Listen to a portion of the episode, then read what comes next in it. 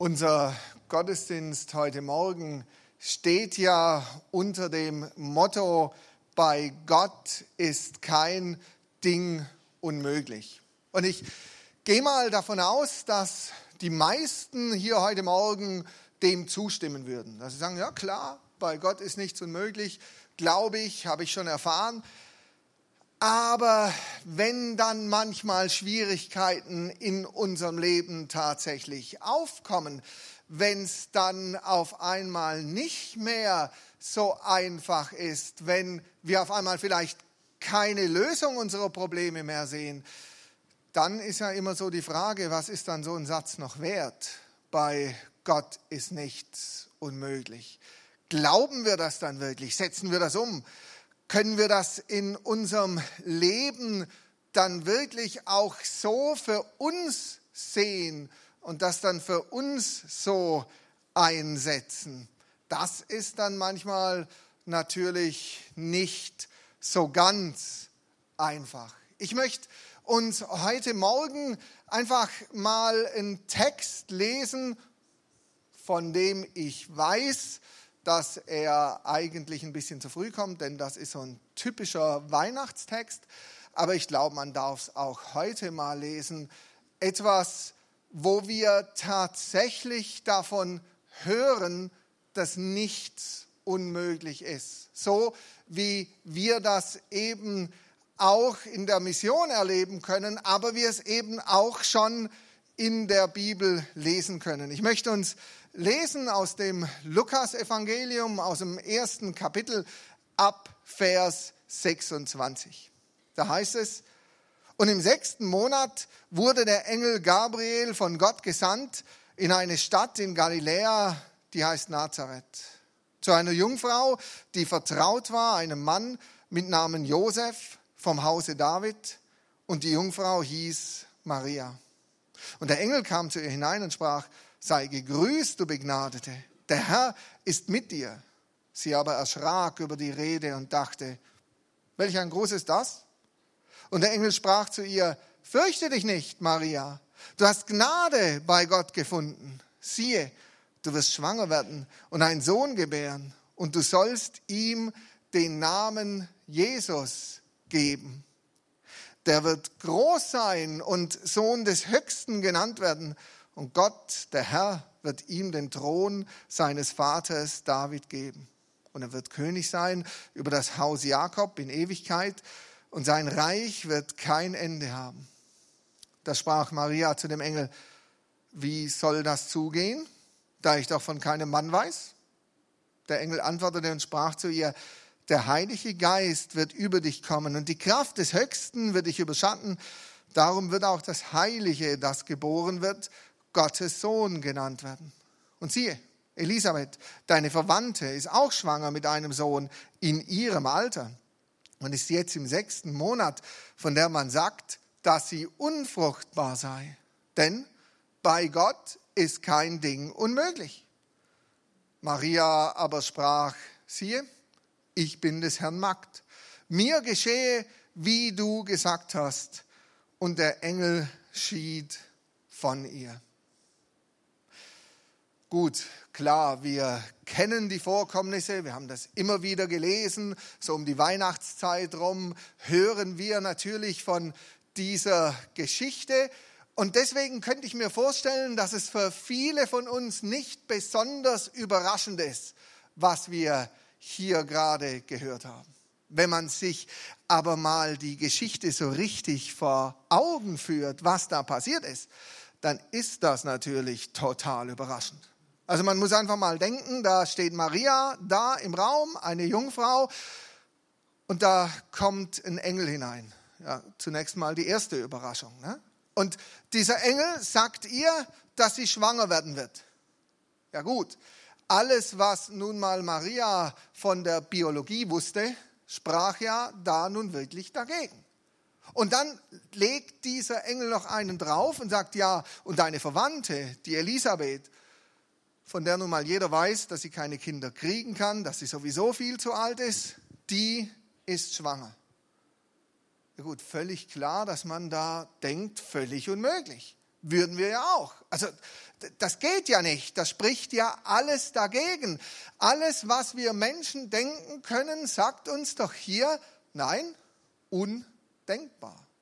Und wir lesen und wir wissen, dass es für Gott aber möglich war. Und ich glaube das, dass Gott es möglich machte, dass diese Jungfrau Maria einen Sohn, nämlich Jesus Christus, geboren hat. Gott hat hier etwas getan, was für uns vollkommen unmöglich ist. Nach unseren Maßstäben undenkbar. Nach Gottes Maßstäben aber absolut möglich. Wir sehen doch hier ganz deutlich und klar, dass unsere Maßstäbe eben nicht Gottes Maßstäbe sind. Er ist da nicht festgelegt. Was für uns unmöglich ist, ist für Gott doch durchaus möglich. Für Gott ist wirklich alles möglich.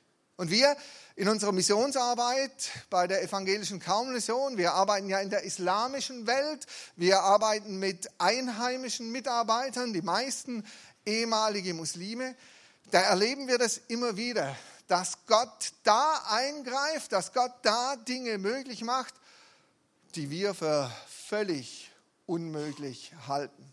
Im Moment erleben das so ganz plastisch unsere Leute im Sudan. Ich weiß, Sudan ist ein Land, da hören wir nicht so sehr viel drüber. Das Land hat sich vor ein paar Jahren geteilt. Die Christen, die es gibt, die leben eigentlich fast alle jetzt in der Republik Südsudan, im Süden. Der Norden ist zu 97 Prozent muslimisch. Wird regiert von diesem Herrn, den wir hier sehen, Omar al-Bashir, ein islamistischer Diktator, der absolut gegen Christen eingestellt ist. Vor einiger Zeit wurde eine seiner Reden im Fernsehen live übertragen. Und da steht dieser Mann da und sagt seinem ganzen Volk, Oton, ich habe entschieden, dass es im Sudan keine christliche Evangelisation mehr geben wird. Ja gut, wenn in Deutschland das Frau Merkel irgendwas sagt, dann kann man da ja vielleicht drüber diskutieren. Bei Omar al-Bashir wird nicht diskutiert. Der drückt Dinge, die er für richtig hält, blutig durch. Nicht umsonst wird er vom Kriegsverbrechertribunal in Den Haag gesucht. Was er sagt, ist Gesetz.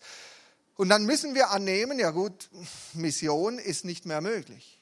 Und es ist auch wahr, was vor ein paar Jahren noch ging, geht heute nicht mehr. Also unsere Mitarbeiter konnten früher zum Beispiel an Weihnachten mit Neuen Testamenten auf die Straße die verteilen. Heute völlig undenkbar.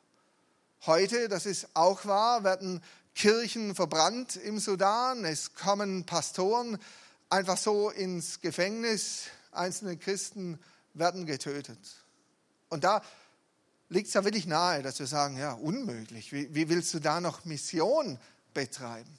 Unseren Mitarbeitern vor Ort ist es aber einfach wichtig, dass sie sagen, wir wollen unseren sudanesischen Landsleuten etwas Gutes tun. Wir wollen ihnen ganz praktisch die Liebe Gottes zeigen. Und dann haben sie so nachgedacht, was ist denn gerade die Situation im Land? Ja gut, seit April gibt es im Sudan eine unheimliche Treibstoffknappheit, also kein Benzin, fast kein Benzin. In der Realität sieht das dann so aus, dass vor den Tankstellen elende Schlangen entstehen. Ne? Man weiß ja nicht, ob der Tanklaster in zehn Stunden kommt, vielleicht kommt er auch morgen. Man steht dann da mit seinem Auto, man wartet ja gut, bei so 45 Grad ist das natürlich eine sehr spannende Angelegenheit, wenn man da sitzt. Und so haben dann unsere Mitarbeiter überlegt, Bruder Hafes, den wir hier im blauen T-Shirt sehen, dass er sagte, ja, wie können wir denen jetzt was Gutes tun? Und die Idee war, ja, wenn wir denen jetzt kaltes Wasser bringen und Datteln, die, die da im Auto sitzen, dann könnten wir denen doch mal ganz praktisch die Liebe Gottes zeigen. Eigentlich echt eine tolle Idee. Aber wie kriegst du sowas im Sudan genehmigt? Er war dann der, der beauftragt wurde, zum Energieministerium zu gehen und um diese Genehmigung zu bitten. Der hat das dann erklärt. Der Beamte, der dafür zuständig war, hörte sich das an, fand das auch gar nicht schlecht, aber hatte natürlich Angst, das den Christen zu genehmigen. Der meinte dann, ja, wir werden jetzt eine Kommission einberufen, die darüber diskutiert. Pastor Hafes wusste, Kommission heißt Ende des Projekts. Das wird zu Tode diskutiert. Und dann hat er es nochmal so erklärt, sagte, wir wollen doch nur was Gutes tun, dass die Leute Erfrischung kriegen, wieder neue Kraft bekommen. Und okay, der Mann stimmte dann tatsächlich zu, sagte, also, dann könnt ihr das tun, aber mit der Einschränkung, kein Missbrauch, kein missionarischer Missbrauch. Ihr dürft keine Literatur, keine Bibeln verteilen. Pastor Hafes hat zugestimmt und so ging es dann los mit diesem Projekt. Sie haben 5000 solcher kleinen Säckchen mit sieben Datteln zusammengestellt. Sie haben Tausende von Flaschen Wasser in diesen orangenen Tonnen kalt gestellt und ähm, sind dann los, haben das wirklich von Auto zu Auto verteilt haben den Menschen so ganz praktisch etwas von der Liebe Gottes gezeigt und die Leute haben sich natürlich gefreut. Aber, ich habe ja gesagt, keine Literatur, keine Bibeln, da durfte ja nichts weitergegeben werden. Allerdings war ja da kein Thema, da war ja nichts gesagt über Plakate. Also über Plakate haben die ja nicht gesprochen. Sie sind vorgefahren mit äh, LKWs vor vier Tankstellen und hatten da dann überall diese Plakate angebracht mit Bibelversen. Und da stand dann auch noch drauf, die Bibel ruft uns dazu auf, unseren Landsleuten Gutes zu tun und sie zu lieben. Außerdem war auf dem Plakat geschrieben, die evangelische Kirche von Khartoum, wir lieben unsere Heimat Sudan. Was würde bei uns passieren? Die Leute würden das Handy zücken, fotografieren. Genau das Gleiche passiert im Sudan. Haben Fotos gemacht, haben das gepostet und auf einmal im ganzen Land hattest du diese Plakate. Und die Muslime haben sich gewundert. Die haben sich gesagt, keiner hilft uns. Der Staat nicht, die muslimischen Verbände nicht. Die einzigen, die kommen und uns Liebe zeigen, sind die Christen. Warum eigentlich? Wie können die das eigentlich? Warum interessieren die sich für uns? Warum sagen die, dass ihr Gott uns liebt? Es sind tatsächlich mehr als 300 Muslime bis heute aufgrund dieser Aktion in die Kirche von Pastor Hafes gekommen, weil sie einfach Fragen hatten. Fragen hatten, wie könnt ihr Christen das tun? Wo kommt eure Liebe her? Der Diktator sagt, ja, das ist vorbei, keine Evangelisation mehr. Aber Gott sieht das anders. Gottes Maßstäbe sind anders. Da gibt es jetzt die größten missionarischen Aktionen, die es eigentlich jemals gab. Ähm, viele von uns erinnern sich sicherlich noch an das, was im Juni passiert ist in Russland. Ich weiß, die meisten erinnern sich nicht besonders positiv dran, aber, also Fußball-Weltmeisterschaft, ne? Aber für die Sudanesen war das eine klasse Sache. Fußball ist im Sudan eine ganz, ganz große Geschichte. Allerdings sind Fußballspiele nicht frei empfangbar im Fernsehen. Also die Leute können es nicht sehen. Also kam Pastor Hafes und sein Team auf die Idee, ja dann zeigen wir diese Fußballspiele in der Kirche. In 15 Kirchen im Land haben sie dann die Fußballspiele gezeigt. Zu jedem Spiel kamen mindestens 2000 Muslime in die Kirche. Dann natürlich in den Pausen, da konnte dann ja ähm, Zeugnis gegeben werden, da konnten wir auch Literatur weitergeben. Äh, Pastor Hafes hat mir dann während der Weltmeisterschaft mal angerufen und hat mir gesagt, du bitte bete doch für viele Spiele, die in die Verlängerung gehen. Denn wenn wir eine Verlängerung haben, dann haben wir ja mehr Pausen. Und dann können wir ja mehr erzählen. Im Übrigen sind einige Spiele in die Verlängerung gegangen. Und es war echt so, dass die Menschen unheimlich interessiert waren. Zum Beispiel hier Ahmed, ein Leiter einer Jugendorganisation in Khartoum, der hat gesagt, ich war noch nie in der Kirche, aber jetzt sehe ich, ihr Christen, ihr seid ja ganz nette Leute. Und hier sehen wir auf dem nächsten Bild Scheich Taha. Das ist ein ganz ranghoher Scheich eines islamischen Ordens. Der kam auch, hat tatsächlich mit Pastor Hafez dann über die Bibel diskutiert, über dieses, wie er sagte, verfälschte Buch. Und man sieht hier, die Delegation war am Schluss dann bereit, ein Johannesevangelium mitzunehmen. 15.000 Evangelien wurden in den Tagen weitergegeben.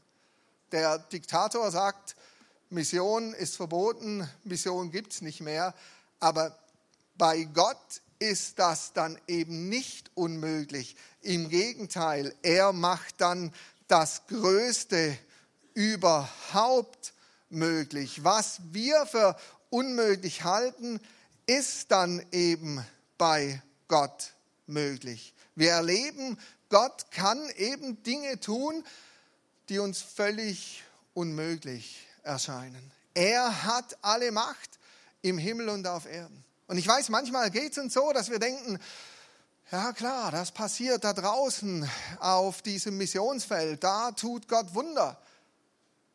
Ja, aber Moment, wir haben doch diesen Gott, der Wunder tut, doch auch bei uns.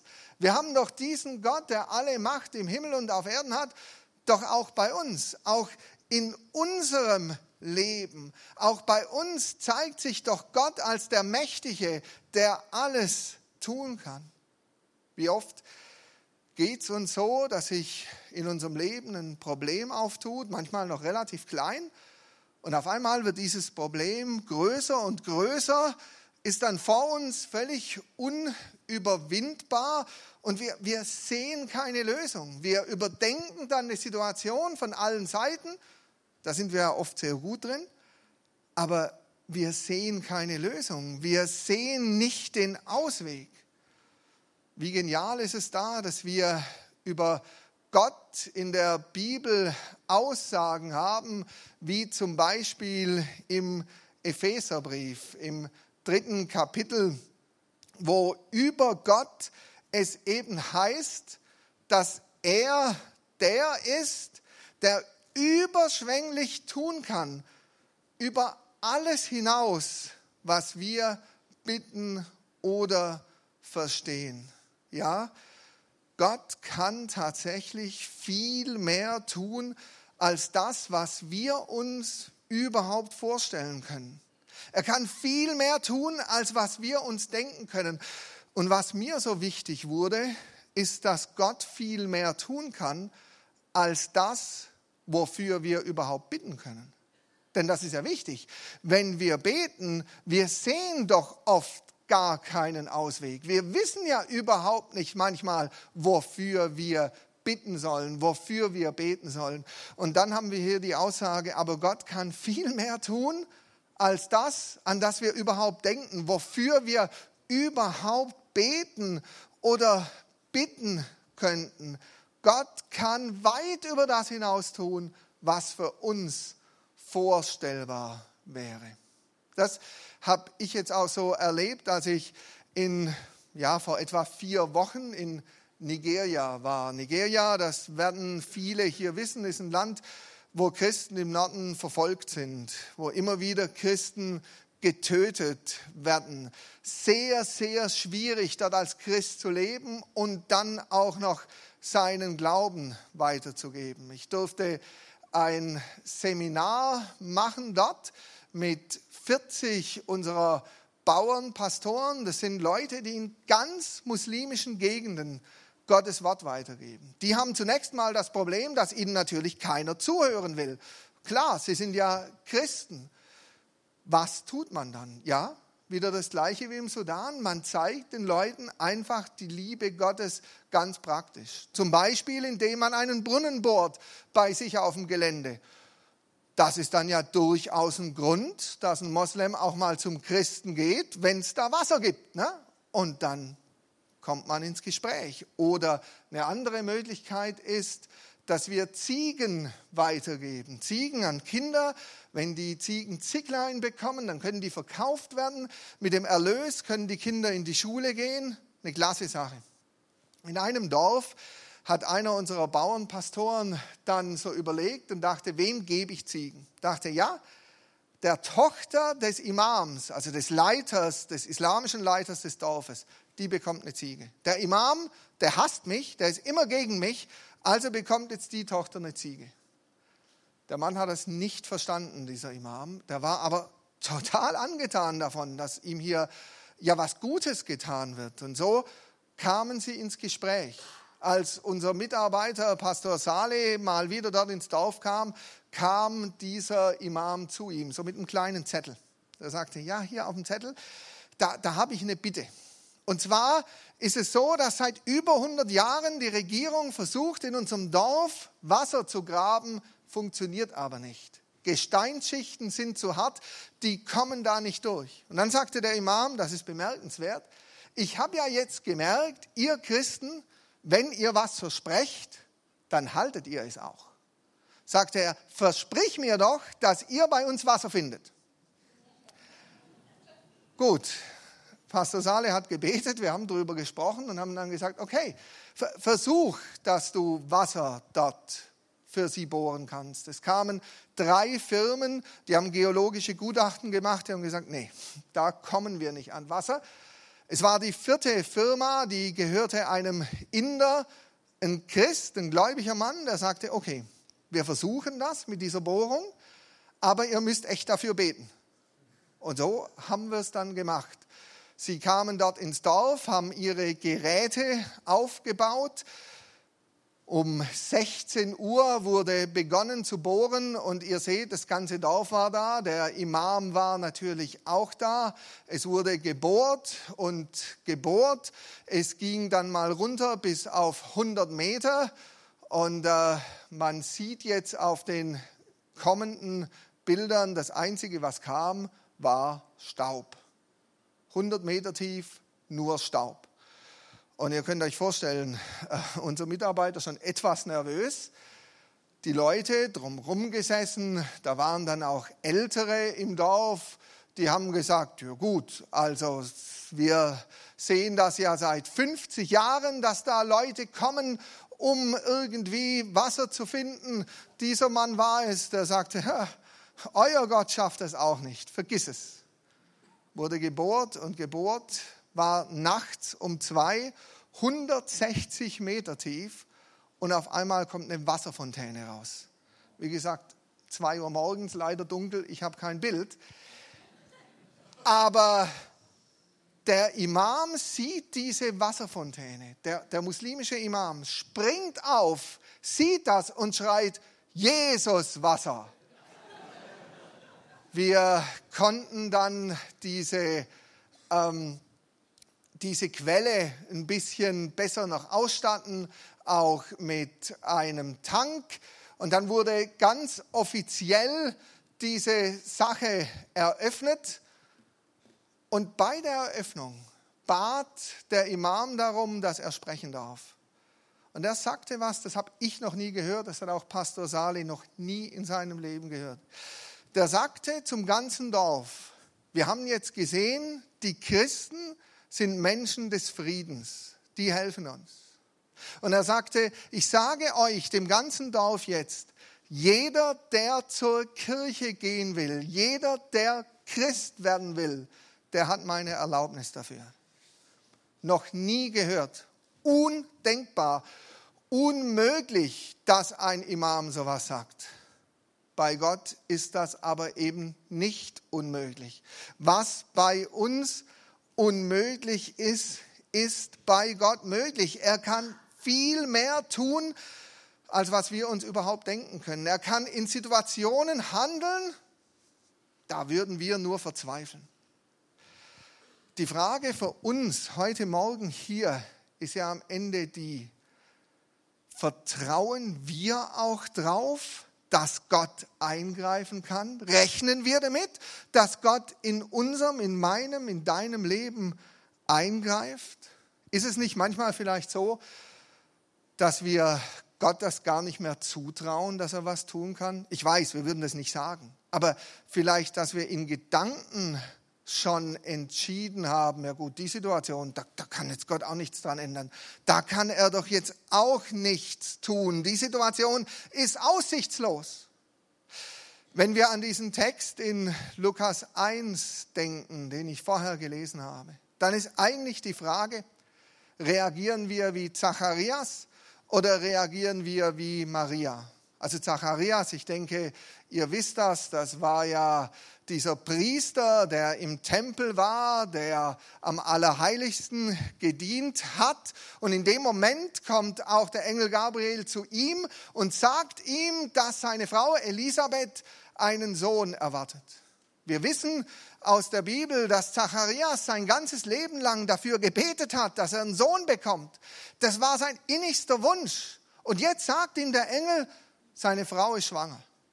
Ja, Zacharias, der schreit natürlich Halleluja, preis den Herrn.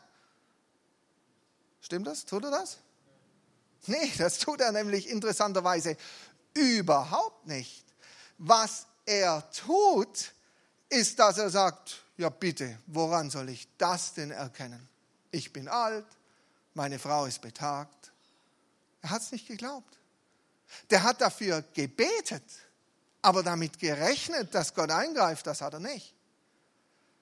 Ich will gar nicht mit dem Finger auf ihn zeigen, denn ich glaube, manchmal ist das bei mir genauso. Ich bete zwar für was, aber rechne ich wirklich damit, dass Gott da eingreifen kann, dass er die Situation ändern kann?